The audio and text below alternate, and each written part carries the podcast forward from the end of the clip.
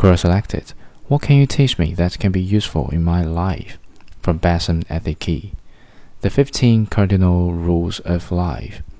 First, good relationship, more than being single, much more than shitty relationship. Second, never leave your parents, they are the reason you are here. Third, personality is not set in stone, you are able to take control or change it the way you like. Fourth, People say follow your heart, not in every situation, guys. Instead, listen to your heart, act with your brain. Fifth, never get confused to select between love or friendship.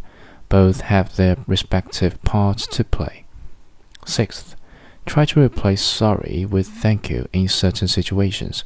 For example, instead of saying sorry for being late, you can say thank you for waiting. It sounds more diplomatic. Seventh, Never get too emotionally attached to anyone except your parents. Eighth, people say follow your passion. I agree, but with a slight modification. I believe follow your passion only if it is worthwhile. Don't rub two wet stones to make a fire.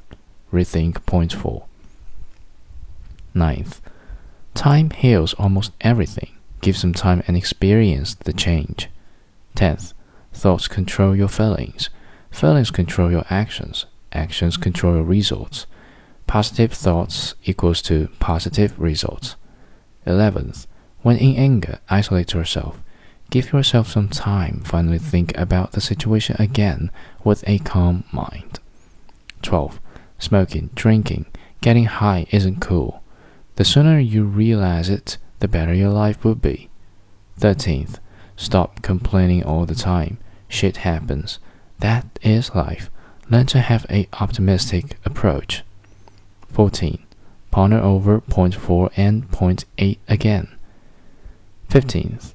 Don't just read, start answering in Quora, but not primarily for upvotes or followers.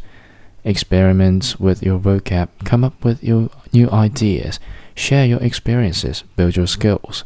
Things come to you when they have to.